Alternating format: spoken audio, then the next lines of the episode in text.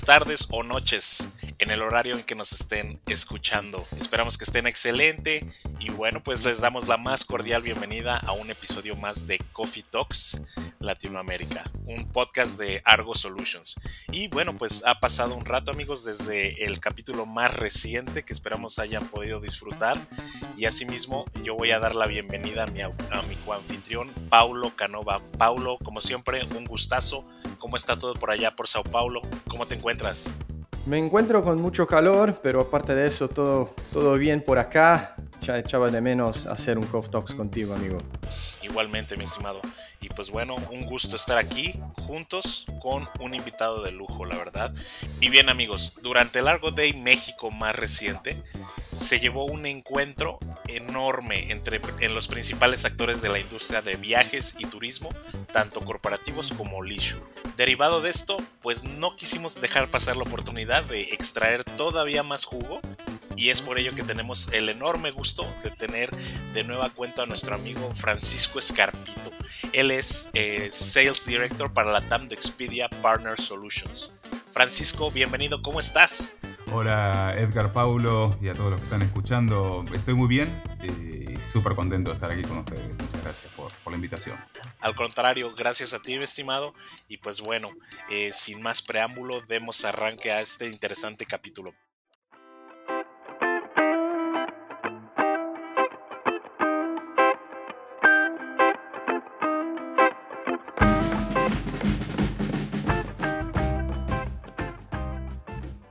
Ya vamos a contar a la audiencia que esta es la primera parte de una charla que nos va a render dos partes. O sea, acá es el principio de la, de la, charla con Francisco, donde vamos a hablar de los nuevos hábitos del viajero y los cambios en la cadena hotelera. Y ya les pido de antemano que estén atentos que en el próximo mes sale la parte 2, a donde vamos a hablar del mercado hotelero y los planes para el año que viene. Pero Empezando con nuestra primera parte, Francisco, lo que me gustaría empezar preguntándote, y aquí prácticamente una continuación de, del panel que participamos juntos en el Largo Day, eh, basado en la inteligencia de negocios de ustedes, ¿qué comparten con la audiencia de algunas estadísticas o tendencias interesantes que se nota en esta segunda parte del año del hábito de los viajeros? Bueno, es una, es una pregunta absolutamente interesante porque lo que notamos es... Eh va cambiando cada seis meses. Los, hábitos de los viajeros van cambiando cada seis meses y ahora está muy dependiente de contextos económicos. Me explico simplemente para ordenarlo, hacerlo más didáctico. Si me hubieran preguntado esto a principio de año, la, tendencia era, era, era súper clara. Era doméstico, eh, este, era mucho vacation rental. Era, eh, en las principales ciudades veíamos que el viajero estaba optando por este, last minute eh, eh, bookings, bookings con un booking window muy corto, una ventana de, reserva muy corta dentro de, la zona, supeditado también por las restricciones que tenía cada una de, las regiones en donde, en donde estaba. Simplemente para aclarar, a la audiencia, eh, el, el, portfolio que manejamos en Expedia Partner Solution comprende México hasta Argentina, es toda Latinoamérica mismo entre los países. Hemos encontrado algunas diferencias, pero hemos encontrado un patrón común en función de este, este, este comportamiento. ¿no es cierto? Booking windows más cortos en, en, lugares que están alrededor de 200 kilómetros de las principales capitales. Y sobre todo, este, vacation rental. Ahora, eso cambió. Eh, cuando tuvimos la oportunidad de hablar en, en, en Argo Day, comenté exactamente lo mismo, era lo que nos están mostrando los datos lo que estamos viendo últimamente es, si bien sigue habiendo una atracción muy fuerte en doméstico, cada vez que alguno de los países comunica una, flexibilización en las restricciones este, de viajes, vemos una demanda inmensa que sube de semana a semana, apoyado también por, unas, por campañas de marketing, un montonazo de cosas. Pero lo, que notamos este, en los últimos cuatro o cinco semanas es que la demanda está absolutamente saludable, este, esperando que este, esta situación se, normalice a, lo, más parecido a lo que era antes de, marzo del 2020, este, pero con una clara tendencia a, buscar eh, lugares alternativos, eh, lodging alternativos. Vacation Rental, si bien hoteles, las cadenas hoteleras están también recuperando una relevancia importante, eh, independientes y cadenas. Pero vemos eso, vemos que hay una apertura mucho más grande a, lo que es Vacation Rental. Ya solo para darles una, una, idea, comparando contra eh, eh, el año pasado, vemos condominios que están creciendo, perdón, contra 2019, vemos condominios que están subiendo un 60%, están en positivo. Este, cuando 2019 fue un año bastante interesante para lo que es Vacation Rental. Este, Country House, que es lo que nosotros denominamos lo que serían quintas o fincas, también están en crecimientos en tres, dígitos versus 2019. Y eso me parece que marca una tendencia. ¿Quedará? La verdad no lo sé, ahí es donde estamos todos tratando de entender eh, y describir los puntos a futuros, pero me parece que son, este, quizás son, son señales bastante importantes para tener en cuenta a la hora de pensar un poco el futuro de turismo, sobre todo en Latinoamérica, que es donde nosotros nos focalizamos.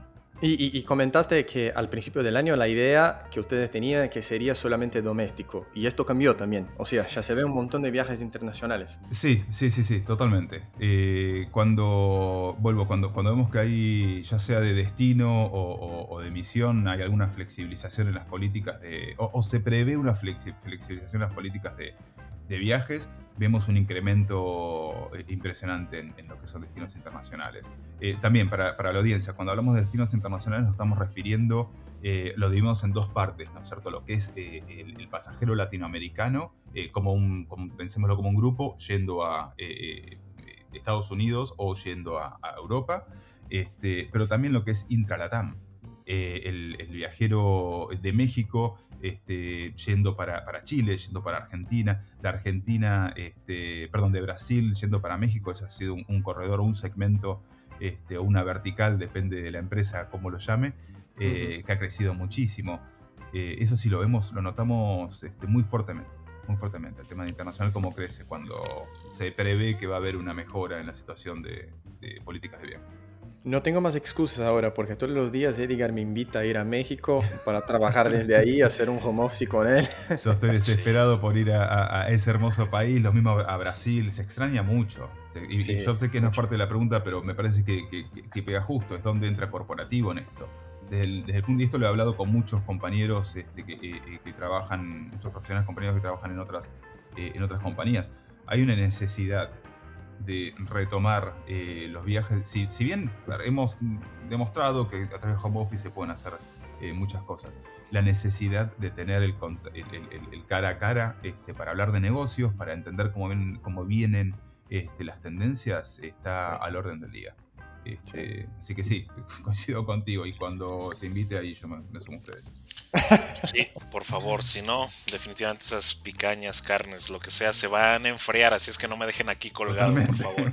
Y pues, pues bueno, no, eh, apuntando justo a lo que decían, que ya el, el mercado, pues de alguna forma sí exhibe hambre de, de viajar. Por ahí escuché precisamente también durante nuestro Argo Day México esta estadística que es brutal, ¿no? 82% de los tomadores de decisiones o eh, niveles ejecutivos consideran que es mejor cerrar un deal o eh, dar continuidad a una relación comercial cara a cara, ¿no? Eso nos habla de algo, ¿no? Y, me resuenan tanto estas, estos contrastes, ¿no? Estas eh, tendencias, ¿no? En, los dos lados del espectro. La otra vez eh, escuchaba en, un, en una cumbre interesante a la hermana de Mark Zuckerberg, a lo mejor la, le suena el personaje, amigos, pero su hermana que se llama Randy, eh, decía un concepto interesante que lo sacó a flote y mencionó la palabra, bueno, el, término revenge travel, ¿no? No sé si me da miedo o expectativa o entusiasmo, ¿qué, ¿qué, va a significar? No sé.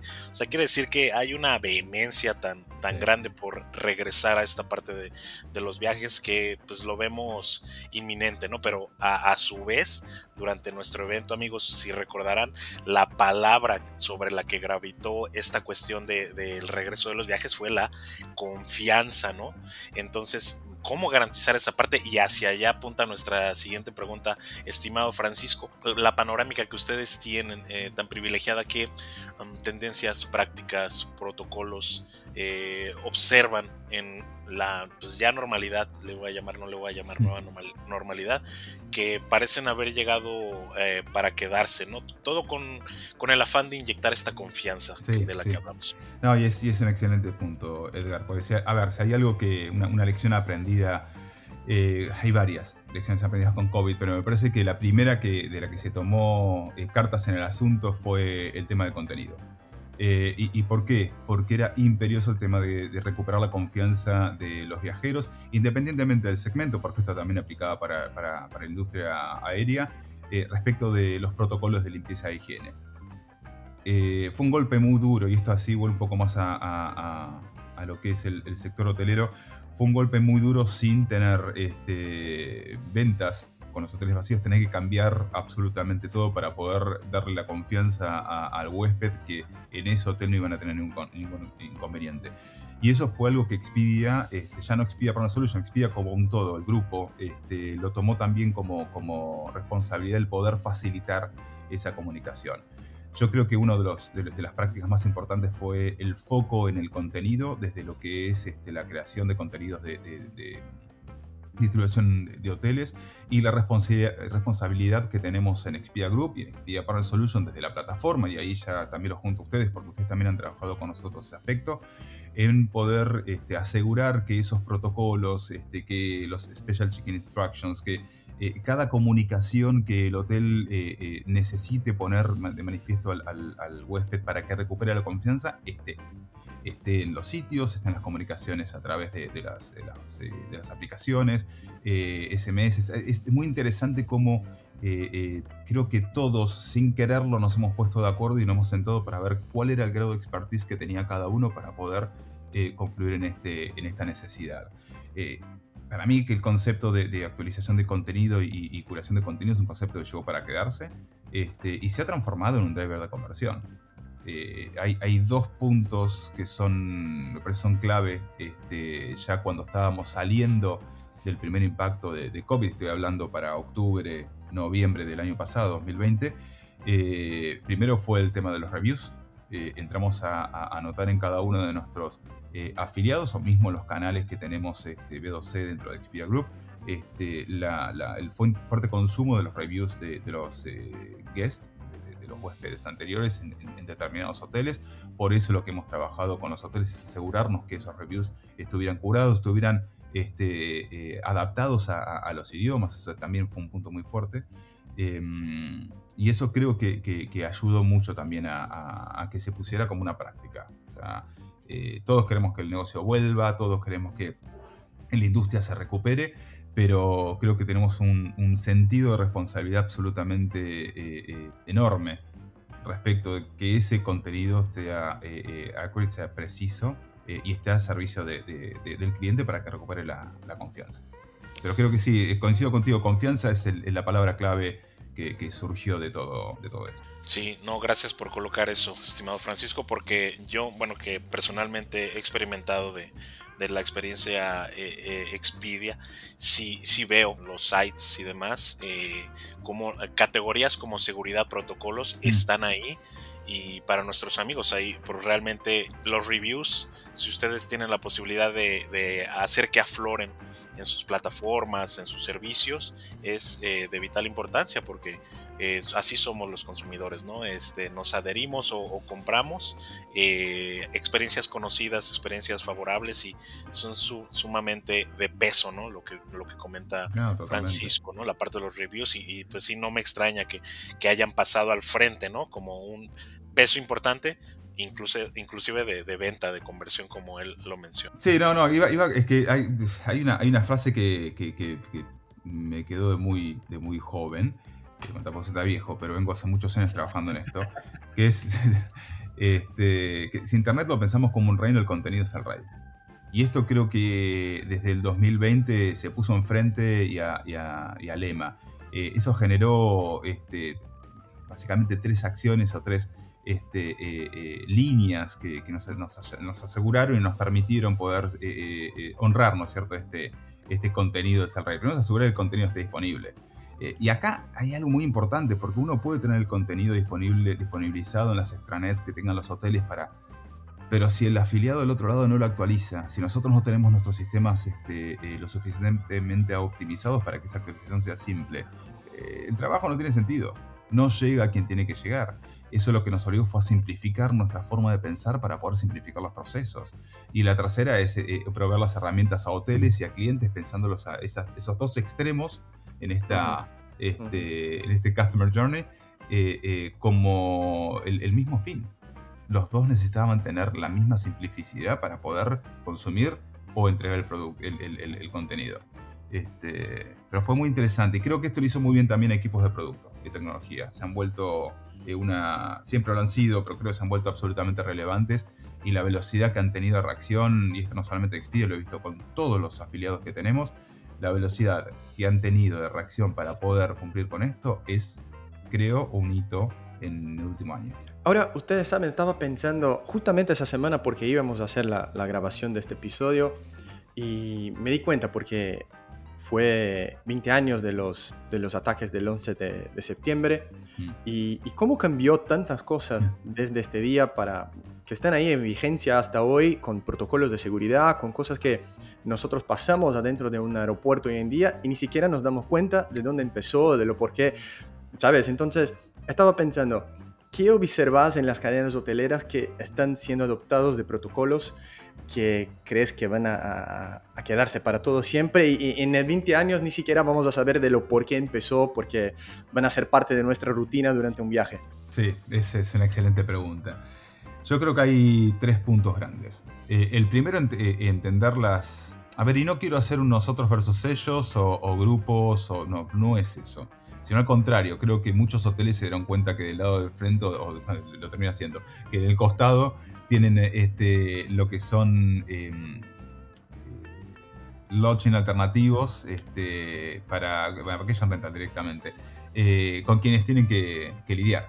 Y eso me parece que ha puesto en, la superficie el tema de empezar a comparar, bueno, qué es lo que entrega uno, qué es lo que entrega el otro y cuáles son sus valores únicos. este, yo creo que ese es el primer punto creo que el segundo punto, lo que decía recién, la, importancia en poder comunicar de forma clara, simple y, directa lo que son los protocolos de seguridad e higiene. Porque eso también nos lleva al tercero, que ahora tenemos un huésped mucho más demandante. No solamente en el punto de qué es lo, a ver, cómo me siento seguro yendo al hotel A o al hotel B, sino es qué grado de flexibilidad tengo si los planes cambian.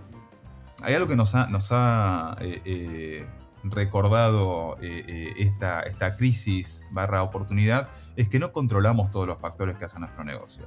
Entonces hay muchas cosas que son, tienen que ser flexibles. Y hay muchos hoteles que han eh, optado por este, una política mucho más flexible respecto de, modificaciones y hasta mismo de cancelaciones. Eso lo hemos visto de forma muy, muy elocuente sobre todo en la última parte del año pasado. Este año no ha sido tanto, si bien el grado es bastante alto, no ha sido tanto, pero también porque cada una de las regiones ha tenido un incremento en demanda brutal, lo que es el mercado doméstico de Estados Unidos eh, ha registrado eh, ventas por encima de 2019. Em, y eso genera también que los hoteles cambien su percepción o sus acciones respecto de cómo se manejan en el mercado.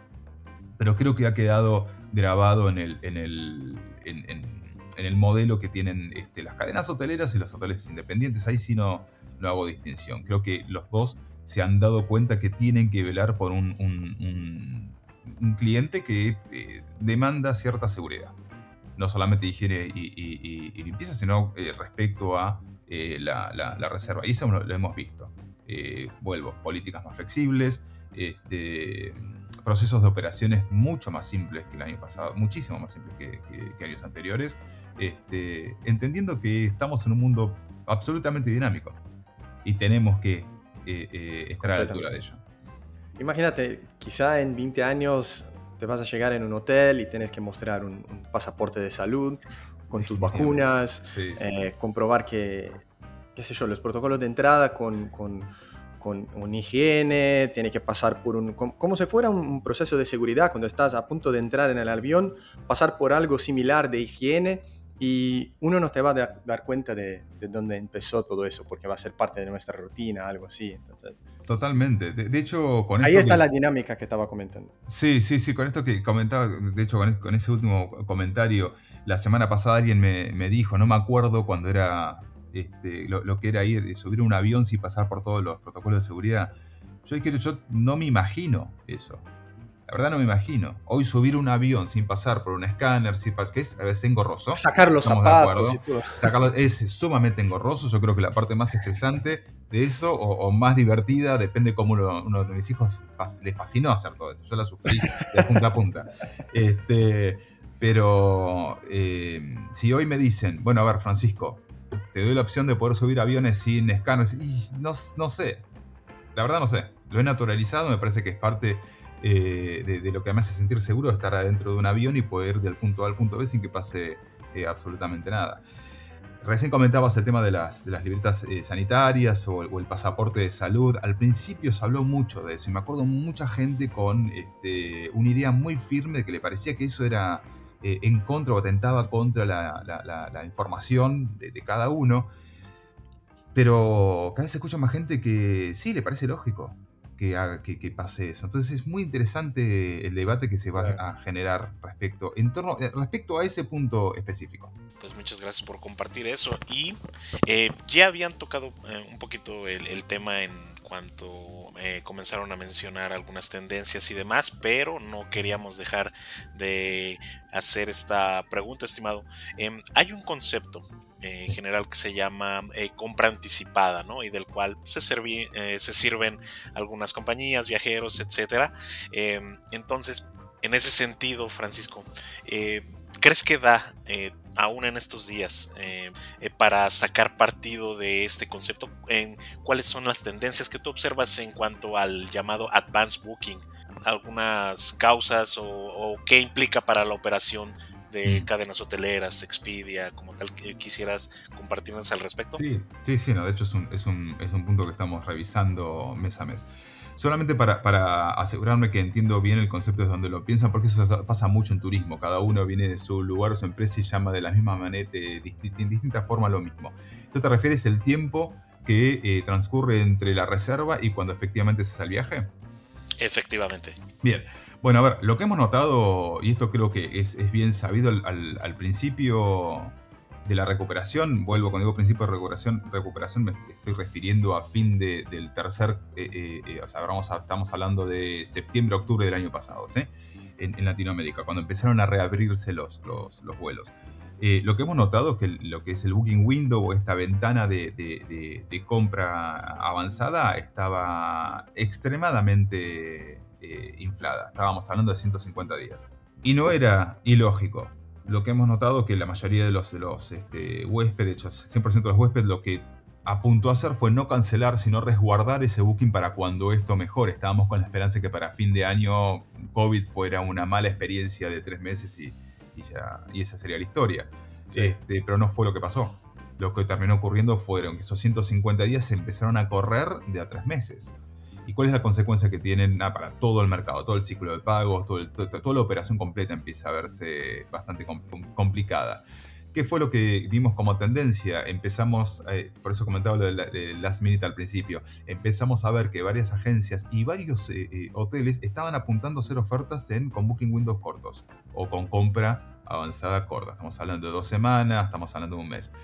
Hay por un tema de previsibilidad del lado del consumidor. yo no sé qué es lo que va a pasar en tres meses, pero tengo cierto grado de, conocimiento o, perspectiva de lo que vaya a ocurrir de acá a un mes. Por eso también cambió el tipo de, hoteles, de hoteles clásicos a hoteles de vacation rental. Este, mm, eso se estabilizó. Lo que estamos viendo, y no es ahora, lo estoy viendo desde febrero, marzo de este año, que esa compra avanzada ha vuelto a, los promedios que teníamos en 2019, que son alrededor de 60 días. Este, y eso se explica mucho por la diversidad que tenemos de, mercados dentro de Latinoamérica. Eh, en el momento en donde México transcurre su eh, eh, temporada de venta de verano, en, Argentina, en Chile, en Brasil, estamos iniciando la temporada de venta de invierno, donde los Booking Windows son los Travel Windows son, son diferentes y los Booking Windows también. Entonces, tenemos una muy buena, o sea, tenemos un buen, buen patrón o cantidad de información para entender el patrón de, compra avanzada que tenemos en Latinoamérica. Vuelvo alrededor de los 60 días, 50, eh, un poco más.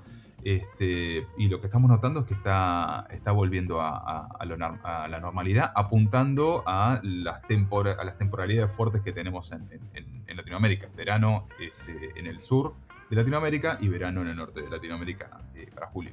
Excelente, Francisco. Sí, no, no, que de hecho me, quedé pensando con esa última parte. Eh, lo que sí no notamos es que haya, es un poco lo que comentábamos al principio. Cada vez que, trabajamos campañas de marketing con nuestros afiliados, este, hay gran parte que, está haciendo sus reservas para acá a 45, 50 días pero sí estamos notando eh, eh, un, segmento creciente que está haciéndolo en, short terms, en, temporadas eh, cortas, en Booking Windows cortos. Este, y la otra estamos este, analizando con nuestro equipo de Analytics. Eh, eso lo que nos da cuenta es que la demanda sigue siendo saludable. Qué bueno. En, en, segmentos que antes la verdad no teníamos foco. No teníamos foco sobre lo que es el last minute. Tenemos más foco en lo que era temporalidad de, de tres meses, sobre todo en internacional. Esta, este, esta situación nos dio la oportunidad de poder analizar segmentos que antes no teníamos este, dentro de nuestro, nuestro alcance y bueno, eh, eso es lo que nos demuestra que la, demanda es, sigue siendo saludable. Escuchaba ayer por la noche también en un otro, otro podcast que escuchaba eh, de la gente que ya estaba planeándose para, acá en Brasil, lógicamente, de, para venir a Rock en Rio, que está confirmado para septiembre de 2022, mm. eh, para otros eventos grandes que van a pasar al fines del año y me, me, pareció por un momento como, ¿cómo ya están haciendo planes así tan de largo plazo? Pero vas a hacer en, en, un año y dos, tres meses.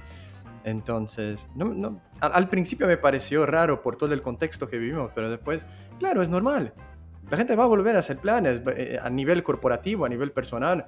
O sea, cuanto más eventos son confirmados y la gente tiene la seguridad, no sé, puede ser que vamos a ver 100.000 personas en un evento con, con, barbijos, con tapabocas, con todo, pero va a ser el, el, tal de, me aburre muchísimo esta palabra, pero el nuevo normal. Y así va a ser, y la gente va a volver a hacer planes, y es parte de volver a los negocios, ¿no? Totalmente, y, te sabes que tengo el mismo tema con la misma palabra. La nueva normalidad para mí es la demostración, o sea, el término nueva, normalidad es la demostración de no entender que la demanda es dinámica, es maleable, es, es, no, no es fija, no es estanca. Y cuando pasan estas cosas que ves que hay demanda para Rock en Rio 2022, que de hecho me encantaría ir, te das cuenta que el, cliente final, independientemente del segmento, se acomoda a las circunstancias. Y lo hace siempre. Este, el caso de Argentina, por ejemplo, con el tema que, que, hay en ese país con impuestos, realmente eso afecta mucho a lo que es el turismo en Argentina. El crecimiento que estamos teniendo con pago en destino en Argentina es histórico. Y vuelvo, no porque no hayamos intentado antes, es porque el cliente está preparado y se va acomodando a las circunstancias, pero las ganas siempre siguen. Y esa es la gran ventaja que tenemos en turismo. Sí, definitivamente buenas noticias, ¿no? Y sumen acá un aspirante también a ir a Rock and Rio. Pero sí, lo que quería eh, compartir es que sí, definitivamente eh, ¿qué, está detrás escondiéndose de, la data que, eh, han estado extrayendo con, con Expedia, la, los insights que están obteniendo, que, eh, que, se quiere retomar, ¿no? Ya eh, llamémoslo turismo médico, turismo de vacunas, turismo de, de concierto, que es algo, ¿no? Los Fest Jumpers. Eh, y ahora que lo es, bueno, lo están analizando, que tenemos ahí tribus, nuevas dinámicas, pues todo, todas muchas cosas por descubrir, pero lo que sí, definitivamente como comenta Francisco, eh, el potencial, las perspectivas y pues ya eh, nuevos eh, fenómenos maleables y, debajo del paraguas de, la parte de viajes están aconteciendo, ¿no? Ah, ahora sí que conforme hablamos en este instante, ¿no? Entonces es interesante tenerlo siempre en el radar y a la vista como se lee que Expedia hace de forma granular.